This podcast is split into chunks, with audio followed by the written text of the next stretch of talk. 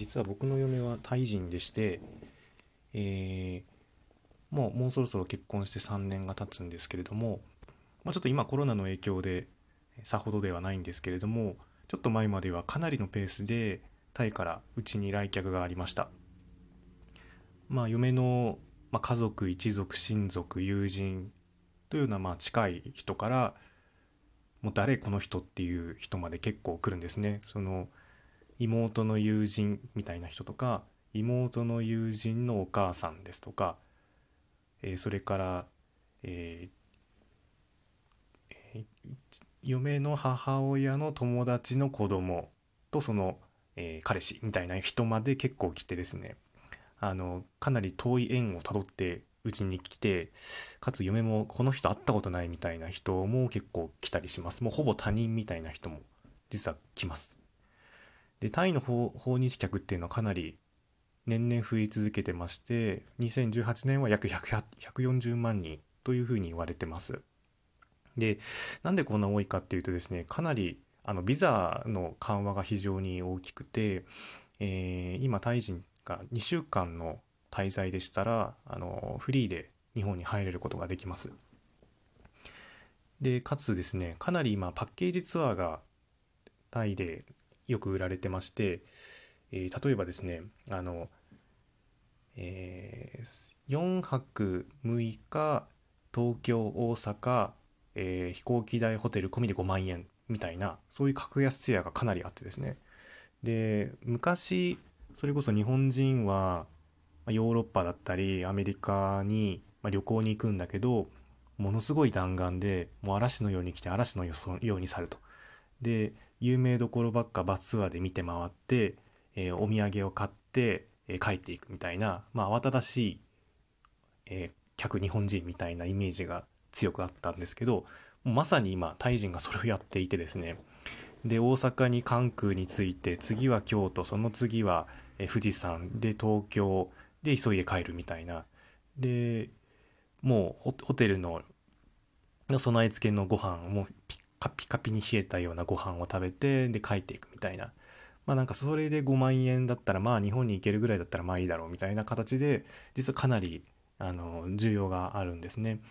でまあちょっと脱線しますとそういうツアー仕切ってるのが実は結構中国人なんです。で、まあ、ホテルなんかも中国資本であたくさん人は来るんだけど日本にお金は落ちてないっていう状況が実はあったりしてます。まあちょっと脱足なんですけど。でなんでこんなタイ人が日本に来るかというとやっぱりこう日本に行くっていうこと自体がまある種こうあの、まあ、ブランドといいますか憧れ的な部分があってですね。で、まあ、日本に来たよって言って写真を撮る写真を撮って Facebook に上げるとそれだけでいいねが100つくみたいななんかそういう世界らしいです。なんでまあそういう状況なんでうちの嫁が日本に住み始めたっていう情報を聞いて、まあ、いろんな人がつてをたどってえ訪れるようになっていました。なのでかなり客が多かったんですよね。でそういう人たちがですね日本に来てまああのうちに泊まったりするんですけどでそういう人たちが常に言うのが日本日本のお水って本当に美味しいねっていうことを非常によく言います。でかつあの水道水を飲んで美味しいって言うんですね。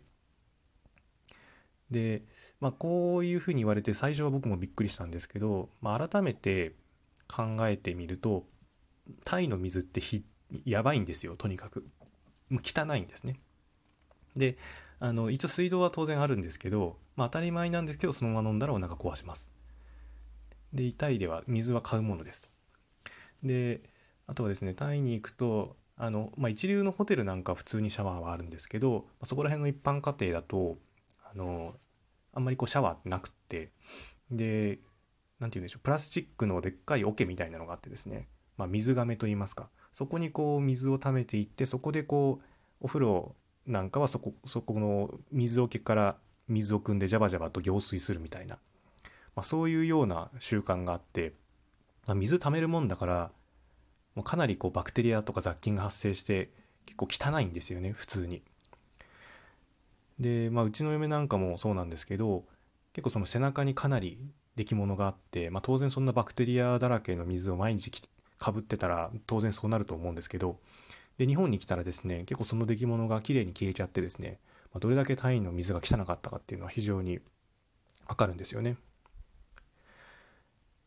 でちょっと話は変わるんですけどタイ人ってものすごい富士山が大好きなんですよ。でさっきそのパッケージツアーでっていう話がありましたけどほぼ、まあ、100%とは言わないですけどかなり高い確率で富士山河口湖に行きます。でまあなんでそんな好きかっていうとまあ姿形が美しいっていうのもあるのとあとはまあ雪が見れるまああの雪が積もってない時もありますけどそのてっぺんに雪が積もってるっていうところでまあタイにはない風景であるっていうところで美しさを感じるらしいんですけどでさらにその感激を自情させるのがその富士山の富士山麓のお水の美味しさですね。で以前ですね僕の、まあ、義理のお母さん、まあ、嫁の母親ですねを富士山麓に連れてってでそのまあ湧き水がまたくさんあるわけなのででそれをこうペットボトルに組んで飲ませたらこんな美味しいお水は飲んだことがないと言ってですね 500ml のペットボトルももう全部ガバガバ飲んじゃってですね。で僕らの分がなくなって翌日また汲みに行かないといけないっていうぐらい、えー、大のお気に入りでした。で、まあ、あとですねうちにはあのタイから連れてきた犬がいるんですけどこの犬もですねあの富士山の犬をガブ飲みしていてですね。でその義理のお母さんも目を丸くしてですねあのこんなあの水を飲んでる犬見たことないと。でタイであんまり飲まなかったっていうふうに言うんですよね。なのでまあ犬も飲まないぐらいやっぱり危ないというか危険というか汚かったんだなっていうのがあのこのエピソードからも分かります。で実際タイってものすごいあの先ほども言いましたけど翡翠総濁が本当にひどくてでまあ、